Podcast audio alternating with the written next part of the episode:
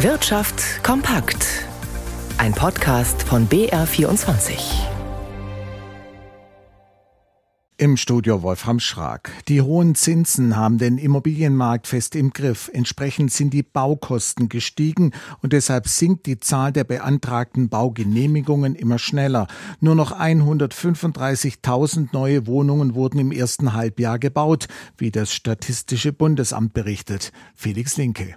Egal ob ein, zwei oder Mehrfamilienhaus mit Etagenwohnungen, die Zahl der Baugenehmigungen ist in den ersten sechs Monaten um mehr als ein Viertel gesunken gegenüber dem Vorjahr. Im Juni wurde sogar 28,5 Prozent weniger Wohnraum genehmigt. Im gesamten Halbjahr geht es um 50.600 Wohnungen, die jetzt nicht gebaut werden. Dazu gehören auch größere Umbauten wie energetische Sanierungen.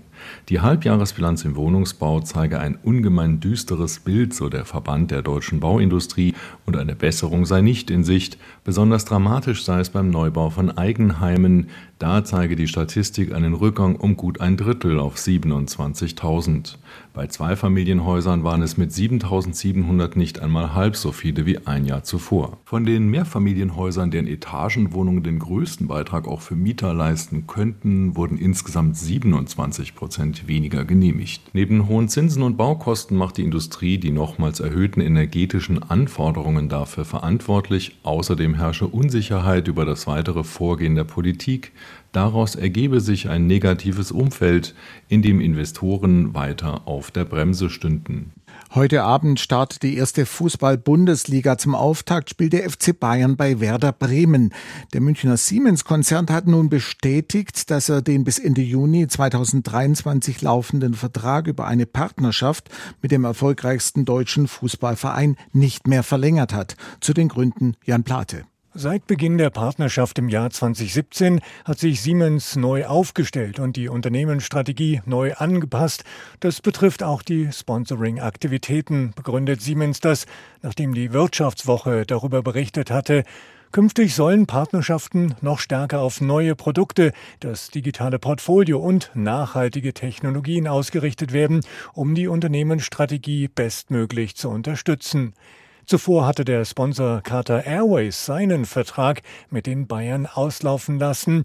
Statt Siemens und Katar hatte FC Bayern zur neuen Bundesliga-Saison nun als sogenannte Platin-Sponsoren Unternehmen der Schwarzgruppe mit der Mineralwassermarke Saskia, die US-Softwarefirma Adobe sowie die Online-Handelsplattform Libertex gewonnen.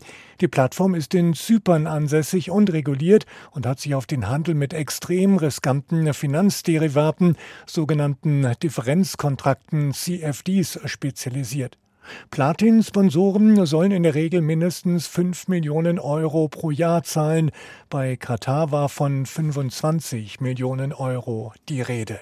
Weitere Meldungen des Tages. In Deutschland wird immer mehr Strom aus Sonnenlicht gewonnen. In den ersten sieben Monaten gingen bereits neue Solaranlagen mit einer Gesamtleistung von gut 7900 Megawatt ans Netz. Das war mehr als im gesamten Jahr 2022, wie das internationale Wirtschaftsforum Regenerative Energien berichtete. Die meisten kamen aus Bayern.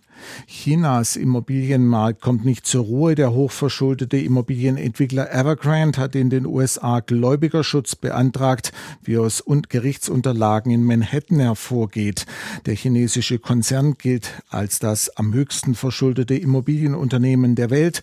Evergrande hat Schulden von über 300 Milliarden Dollar angehäuft.